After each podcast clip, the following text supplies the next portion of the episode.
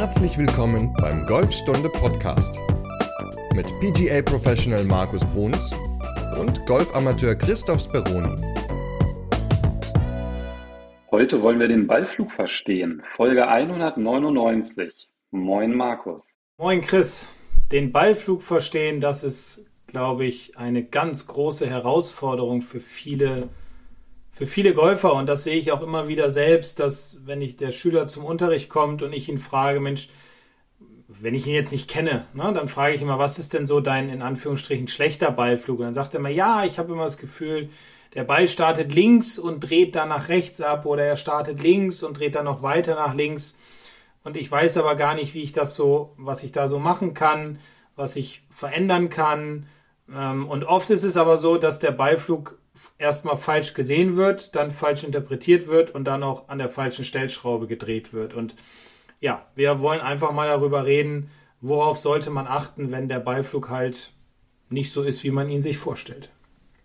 Beziehungsweise gehen wir sogar noch ein bisschen tiefer rein und zwar von der Technik her, weil den Ballflug, den kann man ja ganz gut verstehen, wenn man oder besser vielleicht auch verstehen, wenn man mit einem Launch-Monitor arbeitet und Diesbezüglich hat uns nämlich auch der Sascha eine E-Mail geschrieben.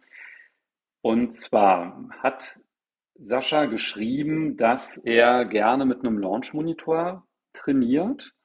Und er hat sich da so einen Garmin zugelegt. Ich vermute mal den R10. Das ist ja das aktuelle Modell von Garmin. Und da bekommt er jetzt eine ganze Menge Daten, nämlich zum Beispiel Carry und Total. Und das ist ihm klar, wie man die interpretiert. Aber was ist mit diesen ganzen unterschiedlichen Winkeln, mit den Spins, die da angegeben werden? Welcher Wert zeigt welchen Schwungfehler an? Auf welche Werte sollte man besonders schauen?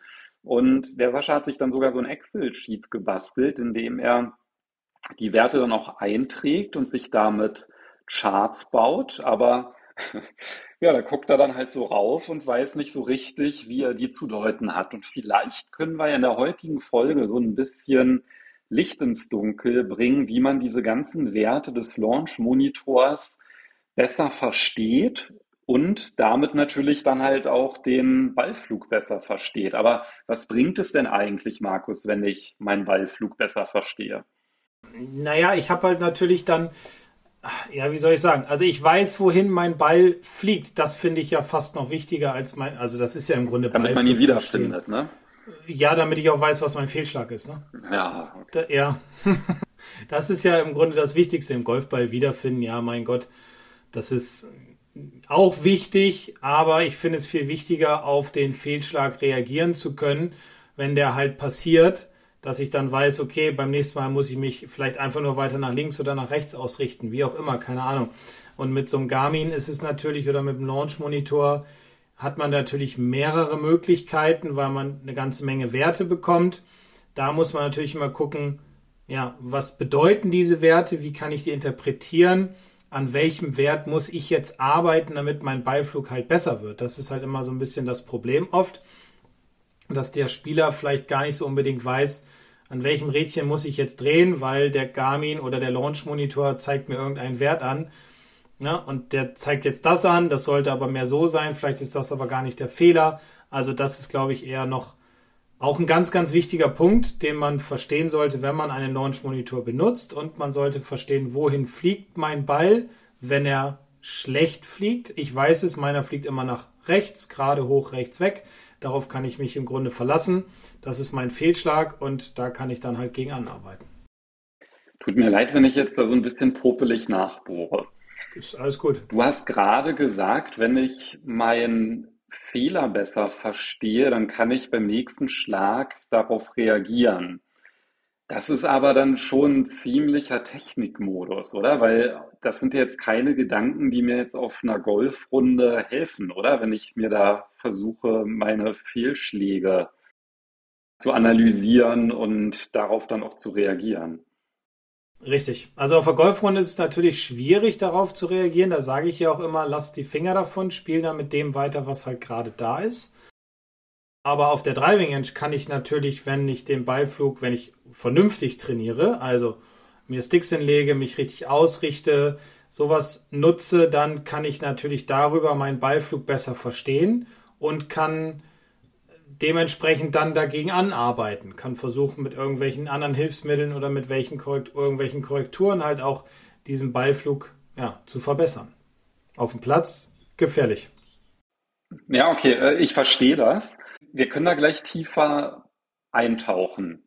Ich möchte aber trotzdem, dass wir dieses Thema Training mit dem Launch Monitor trotzdem so ein bisschen, ich sag mal, einordnen.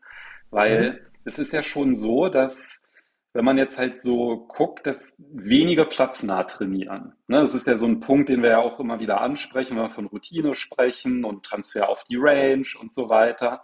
Und ein Launch-Monitor, der hat ja auch so eine gewisse Gefahr, oder? Weil wenn ich halt denen mein Training einsetze und mir jeden Schlag auswerte, dann ist das ja alles andere als Golfspiel. Ne? Also das ist super, wenn ich an meiner Technik arbeite, aber du sagst ja zum Beispiel auch, dass du in deinen Golfstunden dann halt auch so einen Launch-Monitor auch wieder ausschaltest. Also du setzt den ja auch sehr dosiert ein und vielleicht könnten wir, bevor wir über die ähm, Einordnung dieser unterschiedlichen Messwerte vielleicht noch mal so ein bisschen darüber reden, zu welchen Zeitpunkten so ein Launch-Monitor sinnvoll ist und vielleicht auch noch mal, dass du ganz kurz erklärst, was so ein Launch-Monitor ist und wie das funktioniert, weil vielleicht gibt es ja auch ein paar Hörerinnen und Hörer, die noch gar nicht mit dem Launch-Monitor trainiert haben.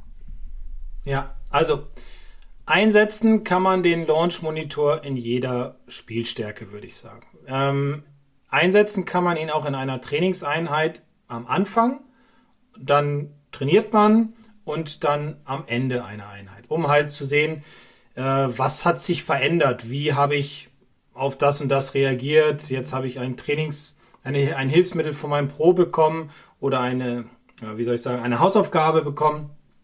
An der arbeite ich jetzt. Am Anfang hat es noch nicht so geklappt.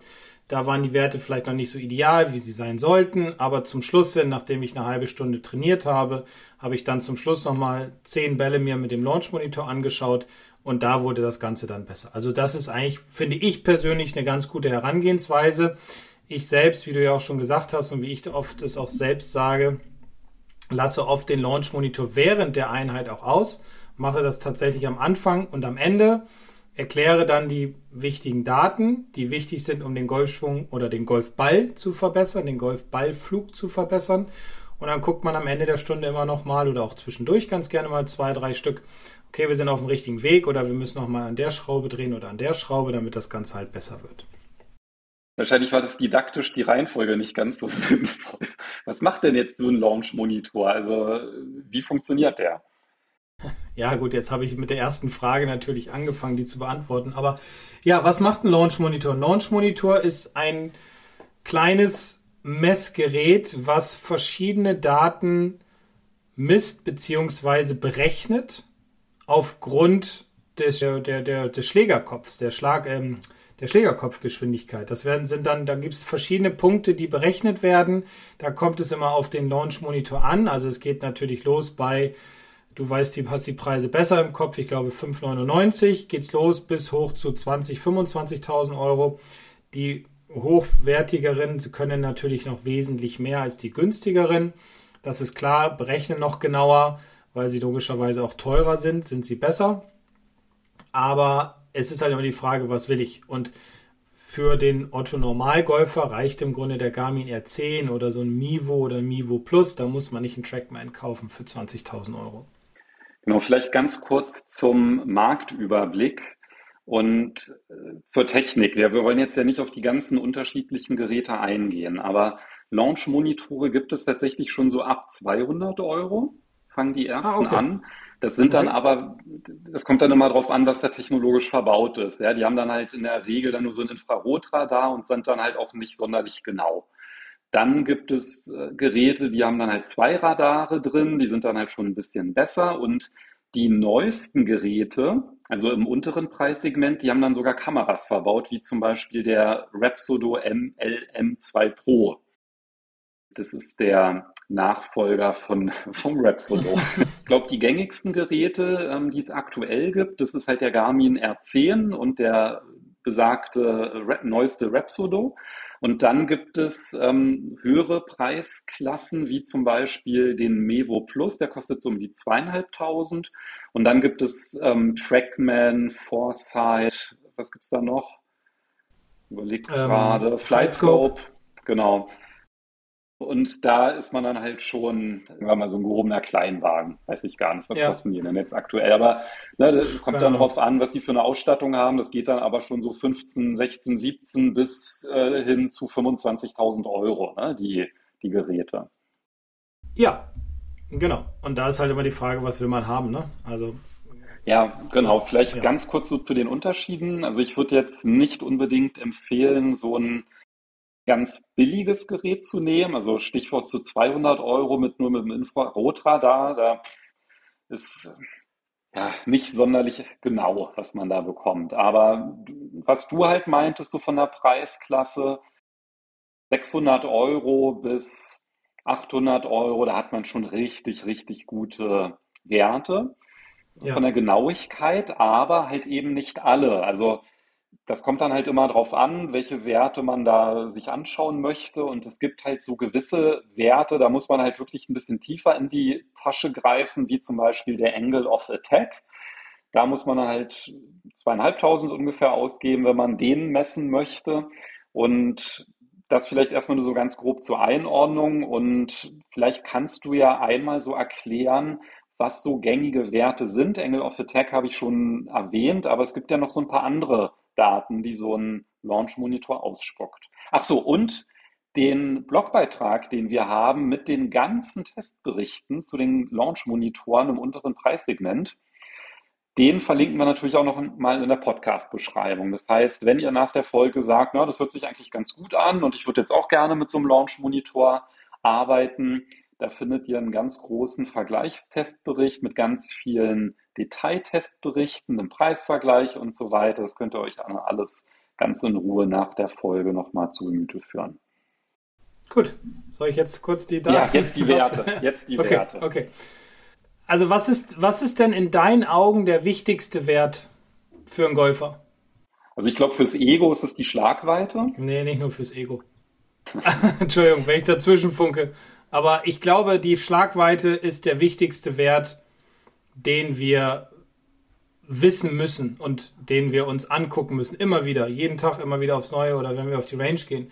Weil das ist der Wert, der uns hilft, eine Konstanz in unser Spiel reinzubringen. Klar muss die Schlagfläche gerade sein, klar wollen wir guten Schlägerweg haben oder einen guten Schwungpfad, wie auch immer. Aber der Carry und der Totalwert, das sind die Punkte oder die beiden Punkte, die total wichtig sind, weil wenn ich zum Beispiel sage, ich habe jetzt ein paar Dreiloch und vor dem Grün ist ein Wasser, äh, da muss ich wissen, schaffe ich es mit dem jeweiligen Schläger über das Wasser auf das Grün zu hauen oder ist es vielleicht sicherer, dann vorzulegen vor den Teich und den zweiten dann rüber zu spielen. Und nur weil es ein paar drei ist, kann man auch mit dem zweiten auf dem Grün sein. Das ist nicht weiter schlimm.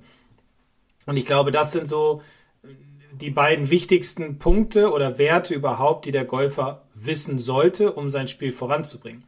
Und ja, es ist natürlich auch geil, wenn das Ego darunter auch noch ja, gepusht wird, wenn ich dann den Driver nehme und hau den Driver dann Carry über 200 Meter oder sogar noch weiter. Ganz toll. Aber viel wichtiger ist natürlich in dem Bereich, gerade wenn man mit dem Driver arbeitet, der Totalwert und beim Eisenspiel ist es der Carry-Wert. Damit man halt weiß, ja, wie weit steige ich mein Eisen, dann weiß ich, auf welches Eisen ich nehmen muss, um aufs Grün zu kommen. Na, weißt du, was meine Antwort gewesen wäre? Nein. Ich hätte Streuung gesagt. Da ist Streuung. natürlich die Weite auch mit enthalten, aber halt auch die Links- und Rechtsabweichung. Und weil für mich ist zwischenzeitlich, also ich hatte jetzt an Schlagweite tatsächlich dann erstmal nur in dem Moment gedacht, ja, ich versuche jetzt einfach die Schlagweite zu erhöhen. Aber für mich ist halt wirklich das Ergebnis des Schlages am wichtigsten und dazu gehört dann halt auch die Links- und Rechtsabweichung vom Ziel. Mhm.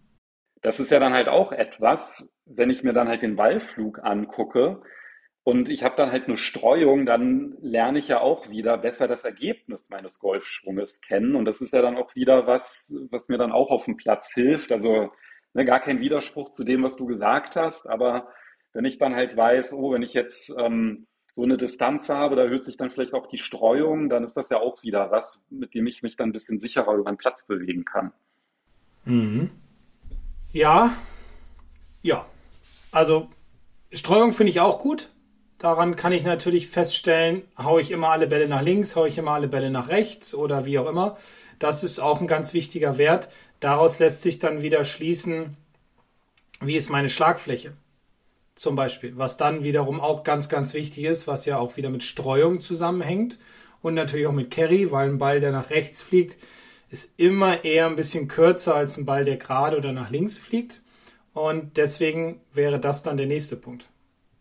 Ja, also die eigentlich gehören die ja ganz gut zusammen. Ne? In der Streuung genau. ist ja die Schlagweite mit enthalten und dann hast du halt noch zusätzlich die Links-Rechts-Abweichung und dann guckst du dir halt nicht nur den einzelnen Schlag an, sondern eine gewisse Anzahl an Schlägen, dann auch auf äh, Schläger runtergebrochen und dann lernt man halt eine ganze Menge, wenn man das halt auswertet. Ne? Also in dem Sinne haben wir da, glaube ich, eine Meinung, dass wenn man sich das halt anguckt, dann hat man da den größten Hebel, wenn man ja, einfach seine Schlagweiten kennt und seine Flugtendenzen. Das ist ja auch das, was du eingangs gesagt hast. Genau. Aber so ein Gerät spuckt ja noch viel mehr Werte aus und das kann ja teilweise auch so ein bisschen ablenkend sein. Also ich weiß zum Beispiel, dass bei einigen Geräten, das wissen wir auch aus unseren Tests, da werden dann einfach erstmal alle Werte angezeigt oder eine ganze Menge und dann kann man das auch konfigurieren und dann geht es so ein bisschen wie dem Sascha, der trägt das in eine Excel-Tabelle ein und dann sieht man dann halt irgendwie den ganzen Ballflug äh, vor Werten nicht mehr, weil man gar nicht mehr weiß, worauf muss man da eigentlich sein Augenmerk legen. Ja, also ich bewundere ja immer Spieler, die sich so viel Mühe geben und so viel hineinlegen in ihr eigenes Spiel und sich alle diese möglichen Werte aufschreiben. Was habe ich gemacht? Was ist an diesem und dem in jedem Tag passiert? Äh, wie waren da die Werte? Wie war da die Schlagflächenstellung im Durchschnitt? Wie war die Länge im Durchschnitt? Wie war, keine Ahnung, die Abweichung nach links oder rechts im Schnitt? Das finde ich alles, alles gut, finde ich alles schön und gut. Auf, das entscheidet immer noch nicht über das Golfspiel. Ne? Deswegen ist ja auch andere Dinge noch wiederum damit zusammen.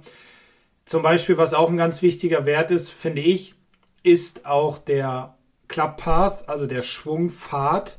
Komme ich von innen, also schwinge ich von innen nach außen oder schwinge ich von außen nach innen?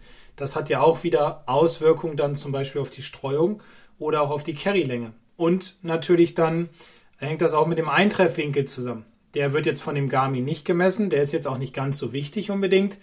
Wichtig ist dabei immer nur zu wissen, dass ein positiver Eintreffwinkel gut für einen Driver ist, um einen höheren Startwinkel zu bekommen und mehr Länge zu bekommen. Und ein negativer Eintreffwinkel ist eher gut für, einen, für ein Eisen, um einen Ball-Bodenkontakt herstellen zu können. Ja, ich finde das ganz gut, dass du die Sachen so angesprochen hast, auch die anderen Werte, die da so, ähm, auf die du vor allem schaust als Golflehrer. Aber was mache ich denn als Amateur, wenn ich jetzt sehe, ja, mein Eintreffwinkel ist jetzt minus, weiß ich was, ja, 1,5. So, gar nichts. Was mache ich denn damit, mit dieser also, Information? Eigentlich gar nicht viel. Also, wenn er minus ist, ist gut. Wenn er positiv ist beim Eisen, ist nicht ganz so geil. Da muss man halt sehen, wie kann ich diesen Wert wieder ins, ins Negative bekommen. Da gibt es ja verschiedene Übungen dafür, um halt mehr Ball-Bodenkontakte zu bekommen. Es ist natürlich immer, so ein Launch-Monitor zu haben, ist schön und gut. Man muss aber auch wissen, an welchem Rädchen drehe ich. So, das ist halt immer ganz, ganz wichtig, dass man auch die Zahlen und die Daten versteht. Das heißt, man muss sich auch damit vorher natürlich beschäftigen, weil nur dadurch kann ich dann auch wieder meinen Ballflug verstehen und meinen Ballflug auch, ja, gegebenenfalls dann natürlich verbessern.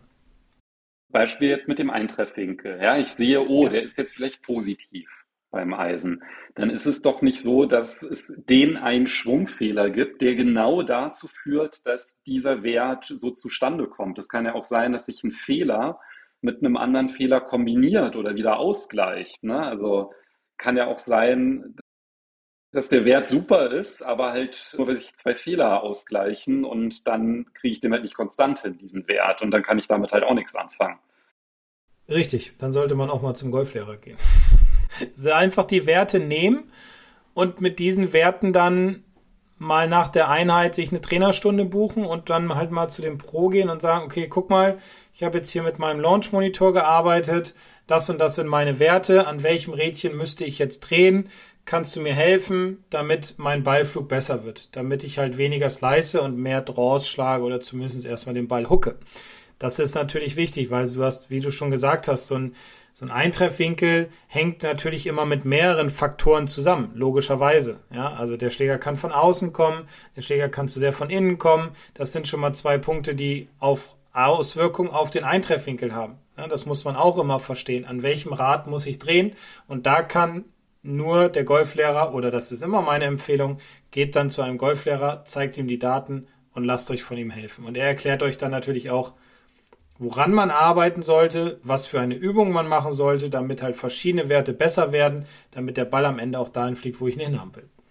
Aber vielleicht auch ganz wichtig für dich als Golflehrer sind diese Werte ja auch nur Indikatoren. Du musst dir ja den Schwung angucken. Du kannst ja nicht nur aus, den, aus dem Eintreffwinkel und den anderen Daten sehen, welcher Schwungfehler vielleicht korrigiert werden muss. Nein, also es gibt ja, wie gesagt, es gibt viele Probleme, die zu einem großen Problem führen können. Und man muss halt immer aufpassen, dass man nicht als Amateur dann versucht, irgendwelche Dinge in seinen Schwung einzubauen, die vielleicht gar nicht dazu führen, dass der Ball dann auf einmal besser fliegt. Ja, weil eine Frage von Sascha, die ist mir halt besonders aufgefallen in der E-Mail, das war nämlich, ja, was zeigt welchen Schwungfehler an? Ein Launch-Monitor kann keine Schwungfehler anzeigen. Geht nicht. Ja, also das sind nur Indikatoren, dass man halt sagt, was du meintest gerade, ne, beim Driver habe ich jetzt auf einmal so einen negativen Eintreffwinkel, ja, dann muss ich halt daran arbeiten, aber ich weiß nicht, wie der zustande kommt. Und da muss ich halt sehr dran denken, das ist jetzt schon eine ganze Weile her. Und zwar gab es mal ein Video vom Oliver Heuler, der hat dann ähm, auch so Ballflugdaten, glaube ich, gezeigt und ähm, hatte aber natürlich auch zusätzlich mit einem Scope-System gearbeitet. Also ein Scope-System ist ähm, sind Hochgeschwindigkeitskameras, die dann halt sofort, ähm, nachdem der, der Ball geflogen ist, sofort die Schwungaufnahme zeigen können, ne? so in Einzelbildern zerlegt und dann halt auch mit Detailaufnahme, Treffmoment oder Hände im höchsten Punkt und so weiter, damit man dann halt nämlich genau diese Checkpunkte die halt ein Launch-Monitor nicht überprüfen kann, wie zum Beispiel die Stellung meiner Handgelenke im höchsten Punkt ist. Ja, die können dann halt zu einem gewissen Wert führen, müssen aber nicht. Ja, und in diesem Video hat man dann halt gesehen, dass das war so ein Schlag mit einem Hybrid und der Ball, der ist manchmal super geflogen und manchmal ist der total nach links oder total nach rechts geflogen.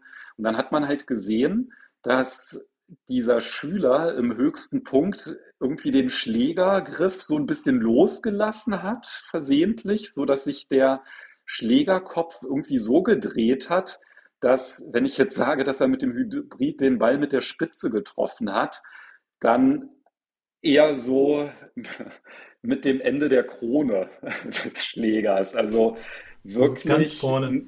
Ja, mit der Rundung. Ne? Also als ja, wenn man ja. den jetzt so wie so ein Hammer benutzen würde. da, wo der Lack so schön ist, ne? ganz vorne. Ja. Drin, ja. Und der hat wirklich mit einer super tollen Konstanz es geschafft, diesen Schläger immer so zu verdrehen, dass der immer mit diesem Ende des Schlägerkopfes an den Ball gekommen ist.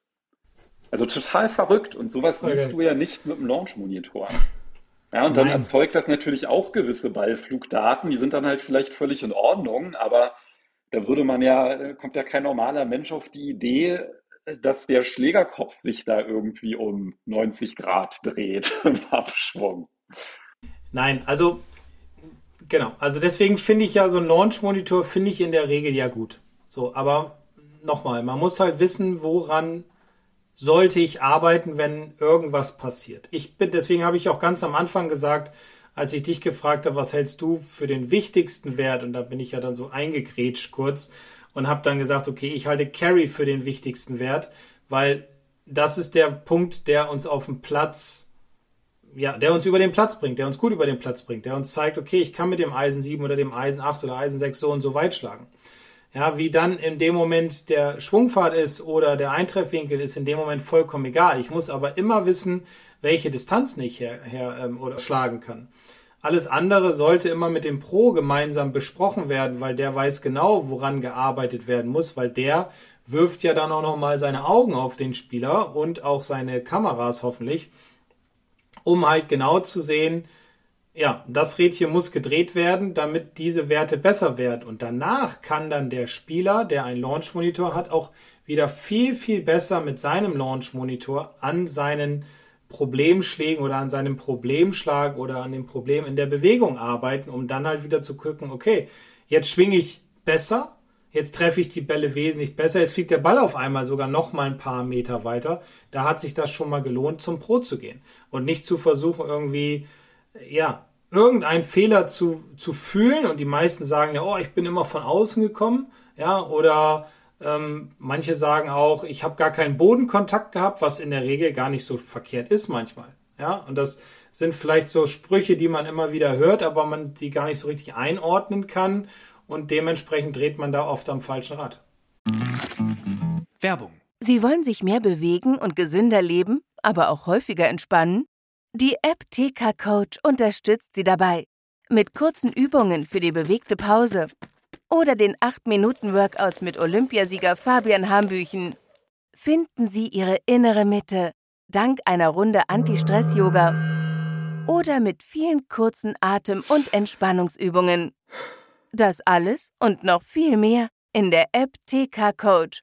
Jetzt einen Monat lang testen. Für TK-Versicherte kostenlos. Werbung Ende. Du hattest vorhin was sehr Gutes gesagt, und zwar, dass du am Anfang einer Stunde dir die Werte anguckst und am Ende. Und das ist ja. ja eigentlich auch ein ganz guter Tipp, wenn man jetzt selber mit diesen Werten arbeitet. Und vielleicht sollte man auch noch ergänzend sagen, dass man natürlich auch mit dem Launch Monitor ganz anders trainieren kann. Also du kannst natürlich auch Simulationsmodus bieten einige an oder solche Spiele, dass du ähm, unterschiedliche Fahnenpositionen hast und dann unterschiedliche Distanzen anspielen musst und dann kriegst du Punkte dafür. Ne? Das ist halt alles so, so das Spielerische, das ist alles ein bisschen platznäher. Aber wenn man jetzt wirklich nur auf Daten guckt, finde ich eigentlich deinen Tipp ziemlich gut zu sagen, ich messe mal am Anfang, dann habe ich eine Ausgangssituation, dann weiß ich vielleicht auch, was ich verbessern will. Ja, also entweder habe ich es irgendwie selber analysiert bekommen eher unwahrscheinlich. Oder ähm, habe vielleicht vom Pro eine Aufgabe bekommen, versuche die umzusetzen und am Ende der Stunde gucke ich dann halt mal, ob der Wert dann im gewünschten Zielbereich ist. Ja? Das ist eine ganz sinnvolle Maßnahme, wenn man jetzt halt wirklich sagt, Techniktraining, so damit zu arbeiten. Und das hattest du halt eingangs gesagt. Und dann kommt es aber natürlich auch so ein bisschen drauf an, mit welchem Schläger ich das Ganze mache. Wir haben jetzt gerade schon über ähm, Eintreffwinkel gesprochen. Ähm, aber es gibt ja auch noch andere Werte. Zum Beispiel so einen Smash-Faktor gucke ich mir wahrscheinlich nicht an, wenn ich mit einem Wedge abschlage, aber schon eher den Spin. Und vielleicht könnten wir ja einfach mal die ähm, unterschiedlichen Schläger mal so durchgehen und dann halt auch sagen, welcher Wert ist denn eigentlich bei welchem Schläger wichtig und was ist so ein guter Zielwert wie du das mit den Eintreffwinkeln gemacht hast, weil das finde ich ist, glaube ich, auch eine ganz gute Orientierung dann vielleicht für den Sascha, wenn er mit so einem Wedge geschlagen hat, dass man dann halt sagt, naja, diese Werte sind zumindest welche, die man sich anschauen sollte und das ist so ein Bereich, der zumindest, ähm, sage ich mal, ja, kann ja trotzdem jetzt durch zwei kompensierte Fehler dann halt wieder zufällig gut sein, der Wert, aber dass man halt sagt, naja, der Wert ist jetzt erstmal in Bereich, dass man sich da jetzt nicht große Sorgen machen müsste. Ja. Womit wollen wir anfangen? Mit dem naja, ich, von unten nach oben? Ja, ja, können wir. Also den Spin beim Wedge, ja. Soll ich sagen? Oder ja, gerne. Also, okay, ja. Genau, also angenommen, ich komme jetzt zu dir und sag, oh, Markus, hier mit den Wedges bin ich mir nicht sicher, ob die passen oder vielleicht sogar beim Fitting. Ja, da guckt man ja dann auch sich Werte an. Was schaust du dir da an? Also ich guck, also ich, ich fange mal anders an. Ich fange mal mit unserem Lieblingsschläger, dem Driver, an. So, und oh, da, weil die werden. Okay, Entschuldigung, ich fange mit den Wedges an. Ich ja, ich fange zum Schluss aufnehmen. Aber okay, ich fange mit den Wedges. Nein, ich habe ich, ich halte die Spannung hoch. Ich fange mit den Wedges an. Mit den wichtigsten Schlägern in unserer Tasche. also ich sage immer, man redet immer über den Tausenderbereich. Das sind alles ganz grobe Zahlen. Das wird nie auf die Zahl genau hinkommen. Deswegen kann man im Grunde sagen, ich sag mal, die Wedges sollten irgendwo alle um die 10.000 Umdrehungen haben. Das vor allem beim Sandwich. Dann habe ich nämlich einen ganz guten Eintreffwinkel, dann habe ich eine gute Geschwindigkeit bekommen, dann habe ich einen guten Treffmoment und dann geht der Ball halt ziemlich stark rückwärts. Und dann geht man runter. Und zwar so, dass ich sage dann immer, wenn wir jetzt zum Beispiel ein Eisen 9 nehmen, um die 9000. Wenn wir ein Eisen 8 nehmen, um die 8000, Eisen 7 um die 7000, Eisen 6 um die 6000 und so weiter. So, und dann kommen wir irgendwann in die Region Driver. Und beim Driver, beim Fitting achte ich immer darauf, dass der Spieler, um einen guten Schaft und um einen guten Eintreffwinkel und einen guten Kopf zu haben, also Schlägerkopf, sage ich immer zwischen 2 und 3000 Umdrehungen ist so der Wert, wo ich sage, damit wäre ich zufrieden, wenn da konstant ja, der Spin-Wert liegen würde und du jetzt, keine Ahnung, 20 Drives geschlagen hättest und hättest jetzt zwischen 2 und 3000 Umdrehungen da auf dem Ball, dann ist das völlig in Ordnung. Also beim Driver ist es halt wichtig, dass der nicht viel Spin hat, damit der nicht so steigt. Ne? Das heißt, Flughöhe des Balles ist ja vielleicht auch nochmal so ein Wert, der zumindest bei den Wedges ja, und beim Driver auch nochmal so eine Orientierung gibt. Ne? Ja, oder auch was beim Driver natürlich auch eine Orientierung gibt, wenn der Spin sehr hoch ist, ist ähm, neben der Flughöhe, was ich noch viel wichtiger ist, der Roll nach hinten raus. Also vom Carry zum Total. Weil es ist oft so, dass die Bälle ja hoch, wenn sie hochgehen, ja, ist vielleicht der Eintreffwinkel zu steil, dann unterschlägt man den Ball tendenziell, dann trifft man ihn oben auf der Schlagfläche, dann hat der zu viel Rückwärtsdrall, also zu viel Spin, sagen wir mal, der liegt dann bei vier oder viereinhalbtausend dann kommt der Ball auf, fliegt 150 Meter meinetwegen und rollt nur noch 10, also auf 160. Und wenn ich diese Werte verstehe und verändern kann, dann komme ich vielleicht mehr in der Aufwärtsbewegung an den Ball, komme mehr von innen an den Ball, kriege dadurch weniger Spin, schlage den Ball, carry vielleicht weiter und habe nach hinten raus sogar eventuell 30 Meter Roll. Was ja sehr, sehr gut ist, wenn ich eine ganze Menge Roll habe. Deswegen ist der Spinwert beim Driver extrem wichtig. Beim Wedge natürlich auch, deswegen da eher sehr hoch, damit der Ball halt ordentlich spinnt, damit der Ball halt ordentlich, also wenn er auf den Grün aufkommt, nicht mehr so weit nach vorne rollt. Führt dann halt zur Kontrolle, ne? Also wenn der aufkommt und direkt liegen bleibt, dass er auch dort bleibt, wo er hin soll und nicht dann wieder vom ja, genau. runterrollt, nachdem er aufkommt. Genau. So Eintreffwinkel bei den Wedges? Muss ich jetzt selbst minus 6, minus 7 in der Region. Aber es gibt ja auch Schläge mit dem Wedge, die können flacher weggehen. Also ja, kommt dann immer so ein bisschen drauf an, ne? Auf, ja, es ist ganz, ganz schwer. eine hohe Annäherung habe oder eher eine flachere. Ja, ich sag mal, beim Eisen 7 achte ich immer darauf, dass es so um die minus 4 bis minus 5 Grad sind.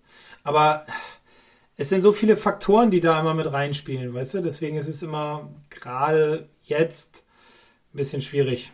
Ich würde immer eher so viel auf den Spin, ich würde auf die Carry und auf die Streuung achten. Da habe ich schon eine ganze Menge Faktoren, die mir helfen, mein Spiel voranzubringen.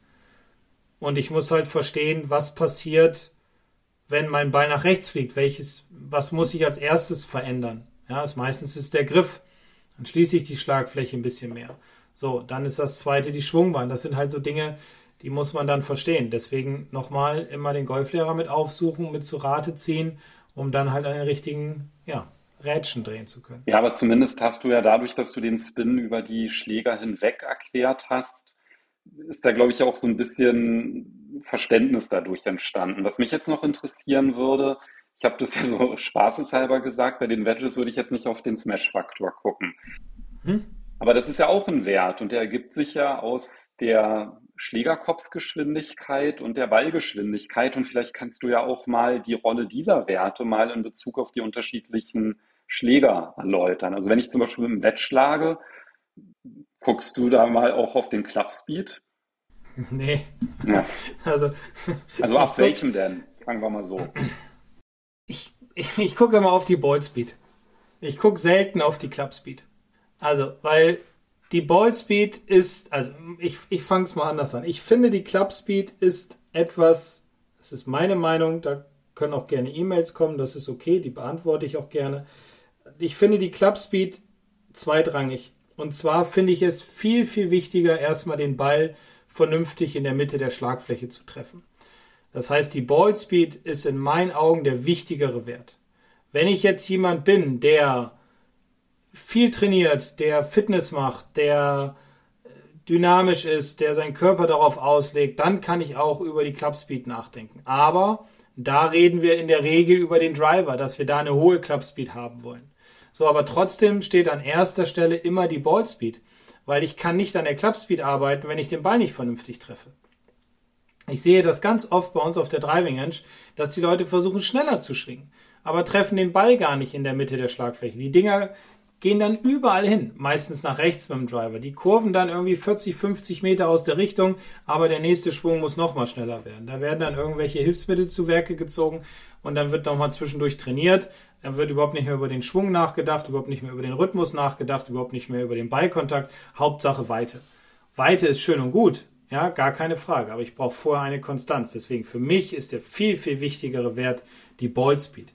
Und die Ballspeed ergibt sich ja daraus, wie gut treffe ich den Ball auf der Schlagfläche. Und was sagt dann der Smash-Faktor aus? Der Smash-Faktor sagt dann aus, dass die Ballspeed, wenn die Ballspeed, also Ballspeed durch Schlägerkopfgeschwindigkeit geteilt, ergibt den Smash-Faktor. Das heißt, je höher mein Ballkontakt ist, und das sehe ich jeden Tag, es gibt teilweise Smash-Faktoren, die sind sehr hoch.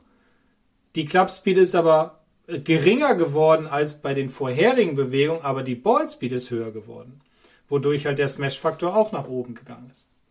Und der Smash-Faktor zeigt mir halt, wie gut ich den Ball in der Mitte der Schlagfläche treffe. Das ist die Übertragung der Geschwindigkeit auf den Ball. Und das ist aber ja, ja. auch limitiert. Ne? Also über 1,5 ist zum Beispiel mit einem Driver recht schwierig. Ja, also es gibt auch mal so ein paar Spieler, die da drüber kommen, aber es ist für den Otto Normalgolfer relativ schwer, weil da muss auch die Clubspeed sehr hoch sein. Ja, das ist halt so. Also Eisen 7 kann man in der Regel sagen 1,35, sowas in dem Bereich. Das ist schon sehr gut. Also das ist so ein Qualitätsindikator so ein bisschen, ne? wie gut ja.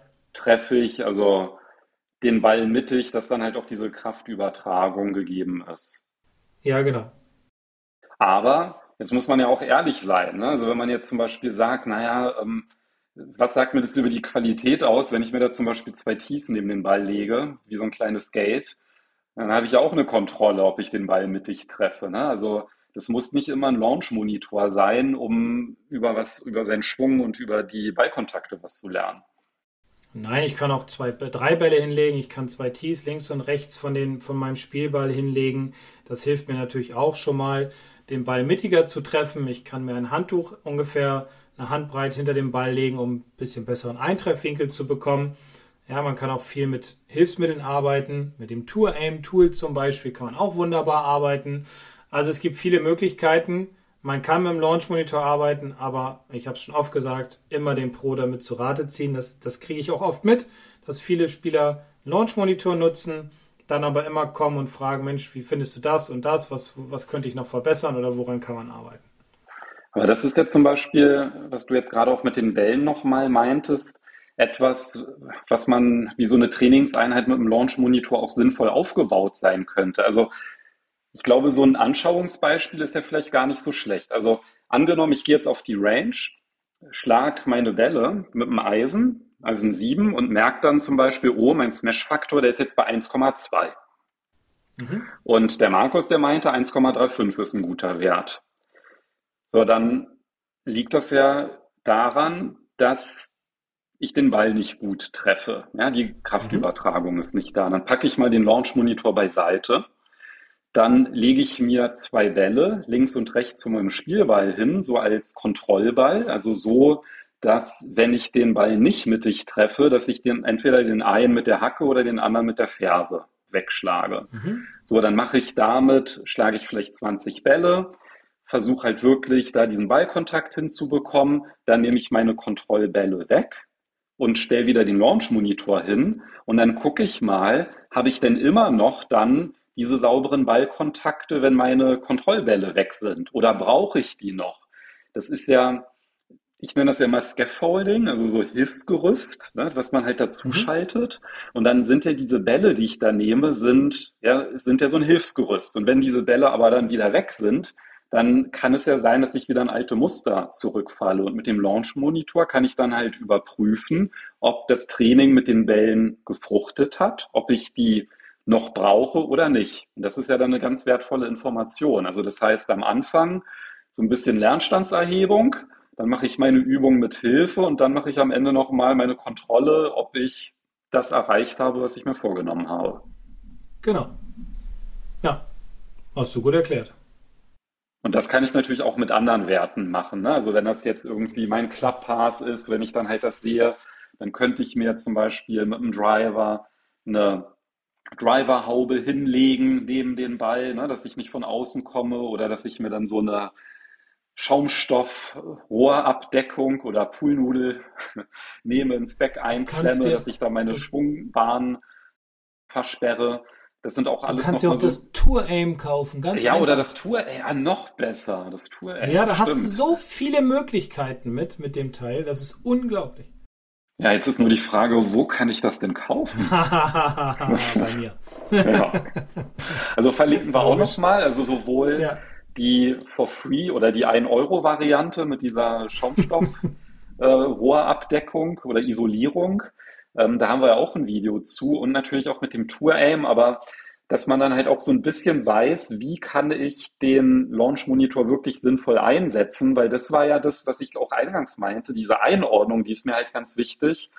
Und da glaube ich jetzt, dass mit den Hinweisen, die du gegeben hast und jetzt nochmal mit diesem Beispiel, wie man das praktisch umsetzen kann, dass man da so eine bessere Vorstellung bekommt, wie man mit diesen ganzen Werten sinnvoll arbeiten kann, ohne von diesen Werten dann am Ende dann erschlagen zu werden. Ja, also Launch-Monitore sind gut, definitiv, wenn man weiß, woran man arbeiten soll und wie man mit den Werten halt umgeht, die einem da auf dem Handy oder dem iPad angezeigt werden und dass man halt auch, wenn man selbst trainieren möchte, was ja okay ist, dass man halt auch immer weiß, an welchem Rad drehe ich jetzt, damit sich halt ja die Werte verbessern, damit die Carry besser wird, damit die Streuung ja besser wird, also dass ich weniger links oder weniger rechts haue, mehr in die Mitte. Ja, aber wie gesagt, immer noch dabei mal zum Pro gehen und sich absichern oder fragen, was kann ich halt noch besser machen. Schön ist natürlich auch im Winter, gibt es ja, hast du ja auch gesagt, gibt es ja ein paar Launch-Monitore, die auch Simulator-Golf mit dabei haben. Da ist natürlich auch ganz angenehm, wenn man die Möglichkeit hat, das zu Hause zu machen, aber ich glaube, die sind dann alle ein bisschen, bisschen teurer. Ne? Na, es geht. Also tatsächlich der R10, der hat einen Simulationsmodus, der die beiden Rapsodos auch. Also Mhm. das ist halt auch schon in der unteren Preisklasse dabei. Mhm. Okay. Dann wären das ja Möglichkeiten. Und funktioniert auch wirklich gut, auch Indoor. Also der Rapsodo, der hat ja dann noch so spezielle Bälle, weil das Problem ist dann immer, wenn man ein Netz schlägt, immer der Spin. Also dadurch wird natürlich die seitliche Abweichung dann sehr ungenau, wenn es nicht gut erfasst wird. Und da gibt es ja dann so spezielle Bälle, dass man da halt auch Indoor ähm, mitarbeiten kann. Ich mache es so, dass ich mit, also ich habe ja den ähm, Rapsodo ML, MLM2 Pro und den benutze ich dann im Winter immer ganz gerne auf der Range, wenn es schon dunkel ist. Weil dann sieht man ja dann auch den Ballflug nicht mehr und dann hat man halt den Vorteil, dass wenn die Range nicht komplett ausgeleuchtet ist, dass man dann halt trotzdem noch auch am späten Abend sinnvoll auf der Range trainieren kann. Ja, sehr gut. Ja, damit haben wir, glaube ich, die wichtigsten Werte besprochen, auf die man schauen kann, auch wie unterschiedlich relevant die für die jeweiligen Schläger sind. Und was ich ja noch viel, viel wichtiger finde, wie gesagt, dass man halt auch weiß, wie man diesen Launch Monitor punktuell einsetzen kann, wenn man denn halt mit diesen Schlagdaten und Ballflugdaten dann halt auch arbeiten möchte. Ja, das ist halt ganz wichtig, dass man weiß, welche Daten sind für mich wichtig, wie kann ich sie einsetzen. Wenn du keine Hinweise mehr hast, wollen wir dann Nein. Nein. Wollen wir dann mal einen Ausblick auf die Jubiläumsfolge geben? Oh, stimmt. Jubiläumsfolge, Folge 200. Ja. Ja, ähm, soll ich das machen? Ja, wie immer. Okay. Achso, du meinst wegen Ja. Jubiläum, dass dann mal was anders sein sollte? Nee, wir wollen ja, wir wollen ja niemanden durcheinander bringen. Also, wir wollen in Folge 200 über erfolgreiches Golfen sprechen. Wie kann ich, also nicht ich jetzt, sondern wie kannst du als Spieler erfolgreich golfen? Und weil Jubiläum ist, haben wir uns noch eine kleine Überraschung ausgedacht. Ach, okay, das ist schön. Da freue ich mich. Da bin ich mal gespannt auf die kleine Überraschung. Dann hören wir uns nächste Woche wieder. Genau, also bis nächste Woche. Bis dann. Tschüss. Ciao.